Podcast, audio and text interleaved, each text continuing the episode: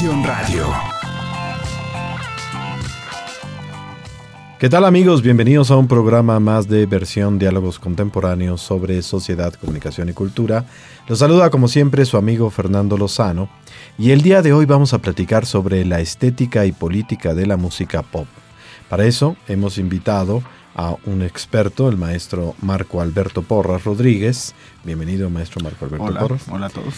Él es profesor investigador del Departamento de Educación y Comunicación de la UAM Xochimilco, miembro al área de investigación, educación y comunicaciones alternativas, licenciado en comunicación social, maestro en comunicación y política y candidato a doctor en ciencias sociales por la UAM Xochimilco. Además de estudios en historia por la UNAM y diplomados en semiótica y hermenéutica de la cultura por la Universidad Autónoma de la Ciudad de México y la UNAM. Fue reportero del programa televisivo musical de Canal 22, Cultura en Línea, sonidista en comerciales, realizador de documentales, productor y guionista de series radiofónicas musicales, aquí específicamente en WAM Radio 94.1 FM. Bienvenido, profesor Marco Alberto Porras Rodríguez. Hola a todos. Bien, profesor. Y pues parece ser que en la UAM Xochimilco está desarrollando un proyecto muy, muy interesante en la licenciatura de comunicación social sobre precisamente el tema de la música pop. La primera pregunta sería eh, esa, es decir, cuando uno eh, va por el transporte público, dicen, ah, estoy escuchando música pop, como que parece una palabra que todo mundo utiliza de manera coloquial. Pero la primera pregunta sería, ¿qué es eso? ¿Qué es la música pop? ¿Qué lo diferencia de otras músicas? ¿Por qué podemos llamar, decir, esto es música pop, esto no es música pop? Ok. Eh, sí, como bien lo apuntas, eh, es una palabra mm, tan de uso coloquial que a veces eh, no se distingue cuáles son sus particularidades. Pareciera que una de ellas es, cuando hablamos de música pop, la mayoría de las personas entienden lo que se conoce en inglés como pop music, ¿no? Que vendría siendo este, toda esta suerte de, de, música este, que tiene pues un discurso más o menos homogéneo, que tienen canciones con ganchos musicales y que sobre todo está hecha para su distribución masiva. En particular, artistas tales como Madonna en su momento, Michael Jackson, Britney Spears, este, Lady Gaga, bueno, de distintas maneras. Que es como música comercial. Si digamos digamos que la pop music sería más o menos eso. Uh -huh. eh, en realidad, desde donde yo lo veo, la música pop viene a ser toda aquella música que se produce en las industrias culturales. O sea, que está hecha finalmente para su distribución masiva. Okay. Y de ahí que la música pop, desde mi perspectiva, y creo que cuando lo he comentado causa algún escosor, uh -huh. particularmente a los rockeros, uh -huh. es eh, la, el rock es música pop, finalmente. Eh, la música electrónica también. Eh, es decir, incluso la música de banda puede estar también ahí incluida. Uh -huh. Es decir, cualquier tipo de música que es producida en las industrias culturales, si bien toda la música tiene una producción ¿no? Toda la música tiene una, hay compañías disqueras especializadas en, cier, en cierto catálogo y en ciertos géneros. Si bien eso es cierto, eh, lo, que, lo, lo, que distingue sobre todo a la, a la música pop es que en su momento, por lo menos hasta hace unos años, tenía un modo de producción serializado. Uh -huh. ¿A qué nos referimos con esto? Mm, eh, las grandes compañías disqueras, ¿no? Fueron compañías que eh, tenían una producción en serie donde había un sello, había un editor, había, o sea, los editores o publishers, ¿no? Que vendrían haciendo, eh, digamos, los managers, ¿no? Los que manejan a los grupos, los que se encargan de las canciones, por decirlo de alguna manera, los grupos, los compositores y okay. todo un aparato mercadotécnico. Es ejemplo. decir, eh, en ese sentido, la música pop la manejaríamos no como eh, las disqueras lo manejan como un género musical, sino como una forma de producción de lo que sería eh, las grandes compañías disqueras, independientemente si es banda, si es este música en inglés o si es algún otro tipo de género musical. Claro, sí, eh, eso es lo que la distinguiría. Ahora, dentro de, por un lado, sí obedece sobre todo a factores de producción. Estoy hablando eh, los factores, el, modo de producción clásico hasta antes de la aparición de este, los, las redes sociales, eh, antes de la aparición de formatos digitales como Spotify, que han cambiado los modos de distribución hasta antes de ello hubo un gran periodo entre los finales de los años, mediados de los años 60 hasta por lo menos los años 90, donde se mantuvo un modo de producción que prácticamente era reproducido en distintas compañías disqueras. Así es. ese modo de producción es básicamente una producción de una manera fordista, por decirlo de, alguna, de una manera, una producción en serie, donde cada uno tenía un papel preponderante. Ahora, eh, como modo de producción tiene que ver con eso. Más adelante incluso podemos hablar de dónde está el origen de esto. Eh, y lo otro es como género musical. Eh, como género como género musical sí hay una diferencia entre la pop music no eh, que es un poco esto que decimos que son canciones que hablan sobre todo temas relacionados con el amor temas relacionados con el individuo y cómo vive su entorno temáticas como la diversión ¿no? El, ese tipo de temas aparecen en la pop Entonces, es un término que no tiene que ver como, con pop music necesariamente. No necesariamente. Tampoco tendría que ver con música popular. Eh, mm, digamos, la música popular sería un poco más cercana al folclore por decirlo de alguna manera, lo que se conocía como el folclore. Como música folclórica. Como música folclórica, ¿no? O sea, eh, finalmente, si nos vamos al, al, sentido de dónde estoy partiendo yo, eh, para distinguir la música popular parto de los de los estudios de microhistoria, ¿no? Este, autores como Carlos Ginsburg o como Robert Darton, donde para ellos la cultura popular era la cultura del pueblo, la cultura que expresaba las necesidades y las expectativas del pueblo, es decir, eh, desde esta perspectiva de estudios históricos, donde están autores como Robert Bloch, Fernand, Fernand Bordel, todos ellos, eh, digamos, los pueblos no actúan por ideología, actúan por sus necesidades y expectativas. Es decir, la música folclórica, más que expresar una ideología, en realidad está expresando las formas culturales de un pueblo. La, la música pop, en realidad, sí tiene detrás de sí una ideología. Una ideología politizada, como el caso del rock, o una ideología despolitizada como el caso de la pop music propiamente, ¿no? O otro tipo de políticas que sería el caso de la música electrónica, por ejemplo. Ahora, ¿la música folclórica podría formar parte de la música pop si es industrializada? en algunos momentos ha llegado a formar, pero em, más que haber algún algunos cantantes folclóricos que después se vuelvan, eh, digamos, dentro de la propia música pop, más que haber sucedido eso, me parece, o hasta donde he podido eh, mirar, más bien algunas formas folclóricas se, se engullen dentro de la propia música pop. Mm, Por ejemplo, em, voy a poner un ejemplo. Mm, una canción de Gustavo Cerati, que se llama Raíz, que viene en el disco Bocanada.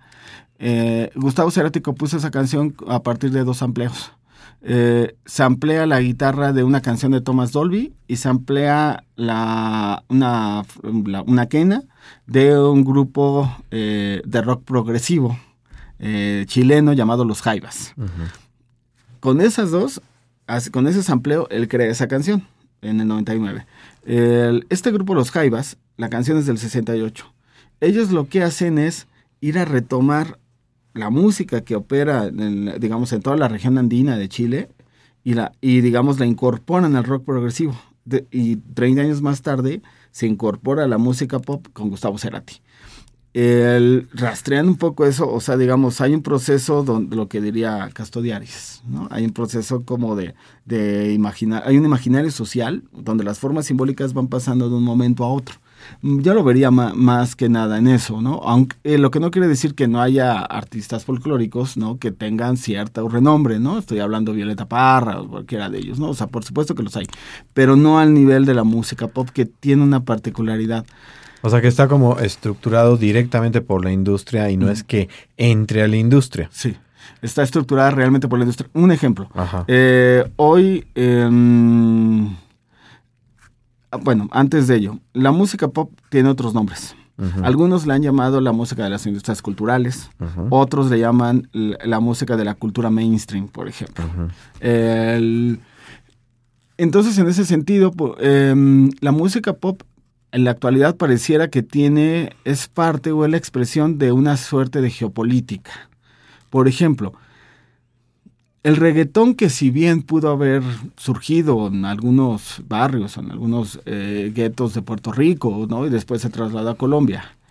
Eh, y que el primer reggaetón suena, digamos, muy sexual, suena e incluso este, un tanto agresivo en el momento que el matrimonio Stefan, ¿no? Los reales operadores de la música pop en Miami, eh, ven de alguna manera empiezan a retomar el reggaetón. Después llega Luis Fonsi, ¿no? Y entonces se une con Daddy Yankee y después llega Justin Bieber, ¿no? Entonces, y se crea Despacito. Digamos, una canción que, bueno, ya sabemos toda su historia. Em, pero en realidad más allá de, nos cuentan la historia romántica de Luis Fonsi y Daddy Yankee creando esa canción, ¿no? Y Justin Bieber como el tercer, como el tercer agregado. Pero en realidad fue hecha por toda una industria. Despacito es producto de una industria que opera en Miami. Entonces, de, incluso las ciudades van moviendo el tipo de industria. Es decir, podríamos decir que la música, bueno, que la industria pop retoma de la música popular algún tipo de ritmo lo convierte y construye algo diferente, pero ya con una ideología pop. Por ejemplo, el, eh, mm, otro caso, por ejemplo, um, Shakira en algún momento hace un sampleo de una canción de Pink Floyd, por ejemplo. y esa canción de Pink Floyd es del 75 el, claro, con Shakira y con otros ritmos, pues ese, ese sampleo pasa desapercibido.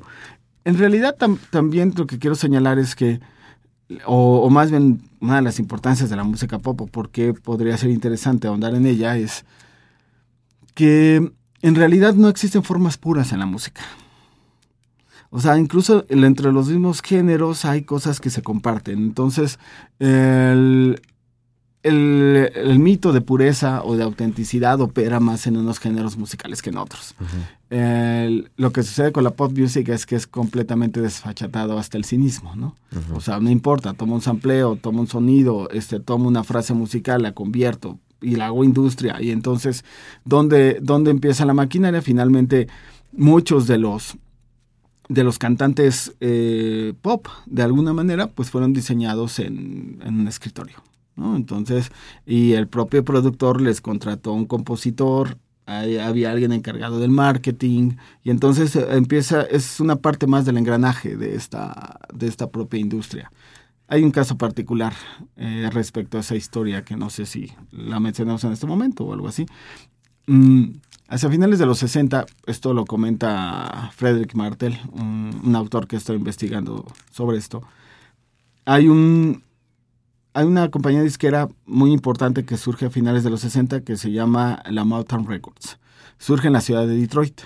Em, la Mountain Records finalmente pues es la se forma la palabra, ¿no? De la ciudad del motor o el pueblo del motor. Detroit es famoso por, eh, digamos, la industria automotriz.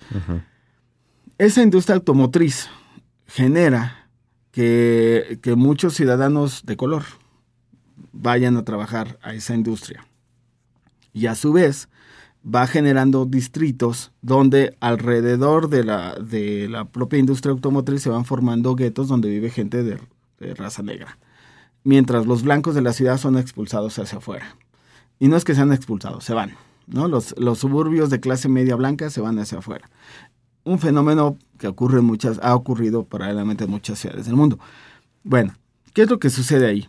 Eh, hay un productor llamado eh, Barry Gordy, que de repente le empieza a notar, o así lo narra él, que en las, que en los, en las listas de popularidad de, de las compañías disqueras o los discos más vendibles, finalmente las canciones que más sonaban eran cantadas por blancos. Y entonces él tiene una idea, o al menos así la, se relata, de qué pasaría si los propios negros produjeran música para la comunidad blanca. Es decir, que ahorita nos puede pasar como desapercibido, pero en aquel entonces era una idea revolucionaria. los Estados Unidos de los 60, ¿no? Eran los Estados Unidos de, de las panteras negras y todo este rollo. Y bueno, ¿qué es lo que de alguna manera sucede? Entonces Barry Gordy se le ocurre hacer una compañía disquera, esta Mountain Records, y para ello se da cuenta que la comunidad negra, eh, aparte de todo, es una comunidad muy religiosa, evangélica, entonces eh, formada en el gospel, y empieza a notar que hay grandes voces en los coros evangélicos. Y entonces, de repente, descubre esas voces y los contrata, es decir, salen de la calle. Ve que las grandes voces están en, los coros, que los buenos músicos están en la calle, los contrata y les da una tarea, es decir, hace la producción en serie. Entonces, a los buenos músicos los pone a escribir canciones, a lo, y entonces agarra a cantan, toma a cantantes para que, supon, que supusieran no ser tan amenazantes para el público blanco, es decir, mujeres y niños. y entonces los pone a funcionar. A su vez, él mismo eh, se encarga de la, del marketing, de las estrategias eh, para promocionar estos artistas. Él empieza a hacer nexos con estaciones de radio, con las nacientes estaciones de televisión y a su vez contrata, eh, bueno, contrata compositores y contrata unos managers. Pero él se da cuenta que en realidad el negocio está sobre todo en, en tener la propiedad de las canciones según lo que, lo que narra Martel, con él nace la idea de, eh, con él toma fuerza la idea del sello discográfico. El sello discográfico es el, el propietario de, las canciones. Barry Gordy era propietario de todas las canciones que se hicieron en la Mountain Records. Ahora, ¿qué es lo que sucede ahí? Em, estos artistas que contrata Barry Gordy, tienen, imagínense, grandes voces con buenos compositores y a eso él descubre, bueno, o, lo plantea, una estructura musical para hacerla vendible. Es decir, cuatro minutos una canción. Que tuviera tres ganchos musicales. Y que tuviera un groove reconocible por la melodía. Y a eso había que tener un tema, temas que no fueran amenazantes para los blancos, es decir, blancos de clase media conservadores. Es decir, entonces la mayoría de los temas eran sobre familia, eran sobre amor y sobre desamor. Con esa estructura, básicamente nace la estructura de la música pop. Y, de la Motown Records, para señalarlo, ahí salen artistas muy famosos como Barry White, como Diana Ross, como los Jackson Five y el propio Michael Jackson.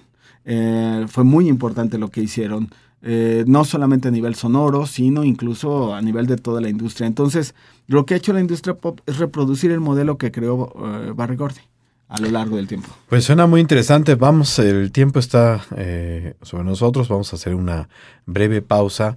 les recuerdo que estamos platicando con el maestro Marco Alberto Porras sobre estética y política de la música pop eh, nuestras vías de comunicación, arroba versión radio o el Facebook versión radio para que se comunique con nosotros. Estamos transmitiendo a través de 94.1 FM WAM Radio. Regresamos.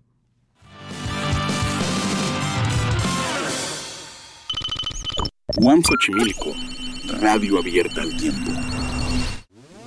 Versión es un espacio donde se desarrollan y discuten los temas más importantes sobre comunicación, psicología y cultura en las versiones de los académicos y especialistas del Departamento de Educación y Comunicación de la División de Ciencias Sociales y Humanidades de la UAM Xochimilco. No te lo pierdas, todos los jueves de 10 a 10.30 am y de 9 a 9.30 pm, solo por UAM Radio 94.1 FM. Per Versión. Departamento de Educación y Comunicación. Bien, estamos nuevamente en su programa Versión Diálogos Contemporáneos sobre Sociedad, Comunicación y Cultura, platicando con el maestro Marco Alberto Porras sobre estética y política de la música pop. Y en el bloque pasado ah, nos diste todo un panorama general sobre qué es esto de música pop. Eh, y me hacía recordar un fenómeno acá en México que eh, en los últimos años se ha dado con un grupo musical que también ha de ser de los años 70, eh, que son Los Ángeles Azules, ¿no? Que podríamos decir, eh, de hecho la frase Los Ángeles Azules era de Iztapalapa para el mundo. Y, ahora hay como todo un nuevo fenómeno en el que Los Ángeles Azules tocan pues prácticamente con todo el mundo. Eso entra dentro de este, de, de este esquema que nos has venido desarrollando. Claro. Eh, eh, hay un último, un último término, ¿no? Dentro del trabajo de esto que relataba de Barry Gordy, ¿no? Lo que hizo en la Motown Records. Mm, para él era importante algo, que era la principal característica que podía ser vendible un grupo, que fue el fenómeno del crossover. Es decir, para Barry Gordy no existían las fronteras musicales. Se podía articular el funk con el gospel se podía articular, eh, digamos, el rock, podía tener algunos elementos de rock con una base funk, eh, después la música disco, incorporarla, ¿no? Entonces, de alguna manera para él, lo, lo que hacía vendible un producto era que fuera crossover, y, y al hacerlo crossover no solamente implicaba que los géneros podían tocarse, sino incluso implica una audiencia no es lo mismo que tú tengas un género con unas o un subgénero con una modalidad muy estructurada, ¿no? Y tengas un público exacto para ese género, hablando de algo muy específico como el black metal, por ejemplo, ¿no? Que tiene que es muy eh, muy específico en lo que hace. Cuando tienes algo crossover, puede ser puede gustar a muchas personas. Entonces, y eso lo hace potencialmente más vendible. El ¿Qué es lo que sucede con, Los Ángeles Azules? Que bueno, finalmente desde más allá de, su origen, ¿no? Son de Iztapalapa, bueno, seguramente es la historia eh, de los mexicanos de, que de alguna manera vienen de abajo y van subiendo y logran el éxito y todo este rollo, ¿no? Que de alguna manera em, sucede mucho en nuestra cultura nacional, en la educación sentimental de nuestra cultura nacional. Eh, pero en lo particular, los Ángeles Azules parecían un grupo olvidado. y me parece que ellos son, digamos, el ejemplo de cómo cambió la industria. Es decir, voy a, voy a hacer un largo pie de página para llegar a Los Ángeles Azules. Eh, este modelo de Barry Gordy fue emulado por otras compañías disqueras. En particular, incluso compañías disqueras que tenían que ver con la música alternativa, como Geffen Records. David Geffen siguió todo el modelo de Barry Gordy, ¿no? No, no es gratuito que Sonic Youth eh, con ese sonido haya sido vendible. Eh, tenía toda esa estructura, lo que no le quita la calidad a Sonic Youth. pero bueno, muchos siguieron ese esquema.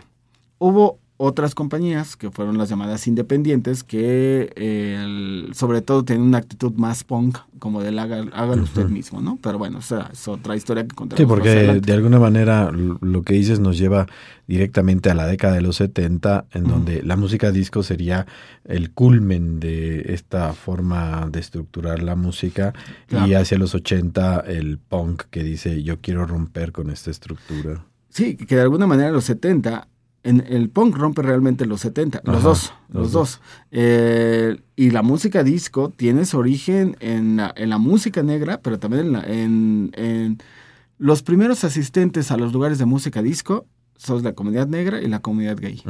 La música disco nace ahí. Que después la retoma eh, John Travolta en la película de Fiebre de Sábado por la Noche y ahí se revoluciona la música disco y va hacia otro lugar. Pero en su origen era, era una música finalmente eh, de, grupos marginales en ese entonces. Y aunque los temas son precisamente lo que acabas de decir, ¿no? Amor, sí, este, desamor, familia. Y, uno ve y dice, y oyes a Gloria Gaynor bajo esa historia y dices, pues claro que le iba, le iba a gustar esas comunidades, ¿no? Pero más allá de la letra. Sí, el amor está en el aire. El amor está en el aire, ese tipo de cosas. Y, el, y bueno, siguiendo bajo estos dos esquemas, pareciera, o al menos la época que a mí me toca de, adolescente, eh, todavía en los años 90, el que te gustara un determinado tipo de música implicaba una posición política, implicaba una posición ante la vida. Es decir, ibas a una fiesta y si eras rockero no podías bailar cumbias. Si, este, si eras, o sea, digamos, había unos límites y unas fronteras claras, ¿no? lo que no quiere decir que fueran verdaderas, no estoy diciendo eso. Lo que estoy diciendo es que, digamos, y también no solamente tiene que ver con la música, tiene que ver con la época. Así fueron los 90. y finalmente los, no, los años 70 y 80 y la mitad de los 90 fueron de un crecimiento en la industria impresionante, la industria musical. Los años 80, habrá que investigar un poco más sobre ello, tiene una gran diversificación de productos musicales. La gran época de los sencillos y los lados B en muchos grupos, eh, incluyendo los de rock, sobre todo los de rock, sucede en los años 80. En los años 90, lo que antes era marginal como el rock alternativo termina siendo mainstream. ¿no? Entonces la industria tiene una gran fuerza durante esas décadas. Habría que aclararle al público qué es el lado B, porque probablemente hay gente que no sepa lo que es el lado B. Claro. por ejemplo, en el, en el caso de los, de los sencillos, en los años 80 hubo un momento, sobre todo en, en la industria anglosajona, en Estados Unidos y en Inglaterra, ese fenómeno no sucede en México por las particularidades que tiene nuestro, nuestra historia. Pero en Estados Unidos e Inglaterra, las bandas, mientras iban sacando, tenían que sacar un álbum aproximadamente cada uno o dos años. Mientras sacaban el, disco, sacaban un sencillo. En ese sencillo hubo que servía para, primero, la, la entrada de los singles, finalmente primero servía para estaciones de radio pero en los 70, pero ya en los 80 se vio el potencial que podía tener ese, ese digamos, ese sencillo. Y algunos grupos, en particular, por ejemplo, de Pitch Mode, mucha de su discografía, siempre es que sacaban una canción, sacaban un lado B. Que en el, caso le llama, eh, por el caso del vinil, cara A, cara B. En el caso del CD, bueno, eran canciones de más. Y entonces sacar un, lado B implicaba crear todo un público y una audiencia que se convertía de culto, porque la audiencia de aquel entonces lo que buscaban eran los sencillos de lados B. Es más, hoy los coleccionistas de, objetos tangibles como el LP o como el CD, eh, finalmente van buscando eso, van, van buscando esos lados B, se convirtió en un objeto de culto. Entonces, bueno, la industria en los 80 estaba así los 90, particularmente en México, bueno, tiene sus características. Pero en la actualidad, esta producción serializada se descentralizó. Es decir, eh, lo que no logró la piratería lo logró Internet. Entonces eh, las ventas de las compañías disqueras cayeron. Lo que es lo que provocó que de alguna manera al caer la producción de la venta de discos, cae la producción de discos y emerge el nuevo actor que son los conciertos de música. Por eso ahora vivimos una época de, muchos festivales, muchos conciertos. Realmente el dinero está circulando más ahí, digo, lo que no deja de circular en otros lados. Y em, entonces, ante el declive del disco como objeto, ya no es, para la industria ya no es rentable, pues el artista tiene menos oportunidades de, de hacer grabaciones. Y en la actualidad, pues muchos artistas lo que hacen es, los que hacen discos completos, pues son los consagrados. Pero en realidad la mayoría eh, hacen, las bandas noveles hacen un EP, lo que le conocieron eh, como EP, que es cuatro canciones, las distribuyen en Spotify, ¿no? Y ya así se va armando. Aunque mantiene este tiempo sí, los cuatro minutos. Sí, el, tiempo y la estructura parece que es un poco... El tiempo y las temáticas parece que se mantienen. Se mantiene, lo que cambia fue la distribución. Pero la distribución termina afectando la, cantidad de producción. Entonces, de lo que es en un mercado donde el disco es cada vez menos rentable, el disco como objeto, entonces, eh, pues el fenómeno de crossover renace. Es decir, ya no, ya no vamos a hacer una, un disco nuevo de una banda de que no graba en los últimos 15 años, vamos a hacer mejor un disco homenaje. y me parece que de manera, pues, como lo que está sucediendo en muchas partes del mundo, eh, lo que hicieron con Los Ángeles Azules es un poco, es la expresión de lo que un autor llamado Simon Reynolds le llama retromanía. Vivimos una retromanía actualmente. Ante un, ante un fenómeno de creación agotado, donde lo importante es destruir y no crear, Entonces surge la época de los homenajes. Pasa con Los Ángeles Azules, por ejemplo. Pero también hay otro fenómeno, en el rock pasa. En el rock hubo una época entre los años entre 2007 y 2005 y 2012, donde de repente los, los grupos tocaban tres noches continuas un álbum distinto, por ejemplo, que fue lo que hizo The Cure en 2003. O tenemos conciertos para celebrar los 30 años de un disco que apareció en los años 80. Y así sucesivamente, es decir, vivimos una suerte de nostalgia por esa época. Esta, que, esta nostalgia opera de dos maneras. Hay una nostalgia llamada, eh, hay una nostalgia más reflexiva y hay una nostalgia más conservadora. La nostalgia conservadora vendría a ser aquella que vemos, por ejemplo, en los desfiles. Es decir, que de lo que se trata es de que el tiempo se detenga. Que casi melancolía eh, de lo que, lo que viví cuando era niño. Pues, sí, por ejemplo, los desfiles para conmemorar este, un bombardeo, por ejemplo, ¿no? O sea, los desfiles que están, lo que está consagrado a detener el tiempo y a conservar todos los valores. Pero del otro lado hay una nostalgia reflexiva que es aquella que va, opera en dos maneras y por ahí garantizas el público. Está la nostalgia de quienes vivieron ese evento siendo jóvenes. Y es recordar es vivir, ¿no? Decían. Y del otro lado está la, nostalgia de aquellos que te platicaron que hubo algo. Y entonces es la nostalgia de aquello que no, que no he vivido. Ese tipo de nostalgia reflexiva opera muchísimo en la música pop el gran maestro de la nostalgia reflexiva es Morrissey, por ejemplo, ¿no? Si uno ve Morrissey, las portadas de sus discos, la música, todo el tiempo está haciendo homenajes a la música de los 50, a los directores de cine de los 70, primordialmente. Yo creo que en ese aspecto están Los Ángeles Azules. Son parte de esta nostalgia. Ahora, ¿dónde viene lo curioso del engranaje industrial de Los Ángeles Azules? Que el productor de Los Ángeles Azules eh, es Camilo Lara. Camilo Lara eh, fue, el, fue el director de una estación de radio en la FM, muy famosa. Eh, algunos decían que en realidad el rock nacional casi todo pasaba por sus manos. entonces es muy interesante. Por eso, uno, por eso uno dice, claro, por eso es muy importante y es lo que trato yo de ver en clase a los alumnos. Tienen que ver quién es el productor. Tienen que ver quién es el ingeniero, quiénes son los músicos, porque ahí, ahí están, no solamente son nombres, lo que aparece son relaciones de poder. Y siendo Camilo Lara el, que algunos lo calificaban, y así lo, lo decía mucha de la prensa nacional, lo calificaban como el mandamás del rock nacional, no es gratuito que en, que en, el homenaje a Los Ángeles Azules aparezca Leonardo de Lozán, aparezca Jimena Sariñana.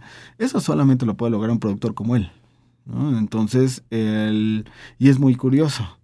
Ahora, un fenómeno parecido, de nostalgia, igual, eh, es el de es el que hizo Sabo Romo con el rock en tu idioma. Igual. Solamente alguien como Sabo Romo puede conjugar todos ellos. Pero sobre todo, yo, y yo señalaría nada más para terminar la parte de Los Ángeles Azules. A nivel sonoro, hablamos de las características de relaciones de poder, pero a nivel sonoro, es, si mal no lo tengo ubicado, es la, la cumbia, pero ambientada con orquesta. Y con cantantes de, pop music, como Jimena Sariñana, y con cantantes de rock como Leonardo de Lozano. Entonces es el fenómeno crossover primordial. Eso explica las ventas impresionantes que tuvo porque lo, lo, oía, lo oía la niña de preparatoria, lo oía el rockero noventero. El nostálgico. El nostálgico rockero noventero que le gustaba Fobia. Eh, lo, lo, oía, lo oía aquel que le gusta la música cool, la música, la cumbia, que baila y que conoce Los Ángeles Azules desde su época de Iztapalapa. O música de orquesta. O, o, los que les gusta la música de orquesta, pero la, la de hit parade, ¿no? es decir, este, todo es Beethoven, por ejemplo. Entonces, de alguna manera... Eh, pues era para todos los públicos. Eso explica la gran Bien, el tiempo se ha venido sobre nosotros. Eh, vamos a seguir la próxima semana platicando con el maestro Marco Alberto Porras sobre la música pop. Maestro, antes de despedirnos, eh, algún lugar donde el público pueda conocer más de este tema, eh, no sé, una página de internet, un correo, eh, y que puedan ver sus publicaciones. Bueno, primordialmente eh, las publicaciones las pueden encontrar en, en la red, ¿no? Este, las publicaciones sobre todo académicas. Parte de esta investigación que estamos realizando, pues es algo que se está creando apenas, ¿no? El, tenemos otros proyectos para el futuro. Eh, ¿Algún lugar donde la gente se pueda comunicar con usted si está interesada más en este tema? Sí, a mi correo electrónico. B grande E T A U H A U S 12 con número arroba yahoo.com.mx. Bien, pues muchísimas gracias, maestro Marco Alberto Porras. Ha sido un placer este primer programa. Me despido, no sin antes también agradecer en la producción a Carlos Gómez, en los controles a Adrián Carvajal, en la dirección al maestro Luis Rasgado. Me despido yo también, su amigo Fernando Lozano. Nos escuchamos la próxima semana. Versión es una producción del Departamento de Educación y Comunicación de la UAM Xochimilco para UAM Radio 94.1 FM.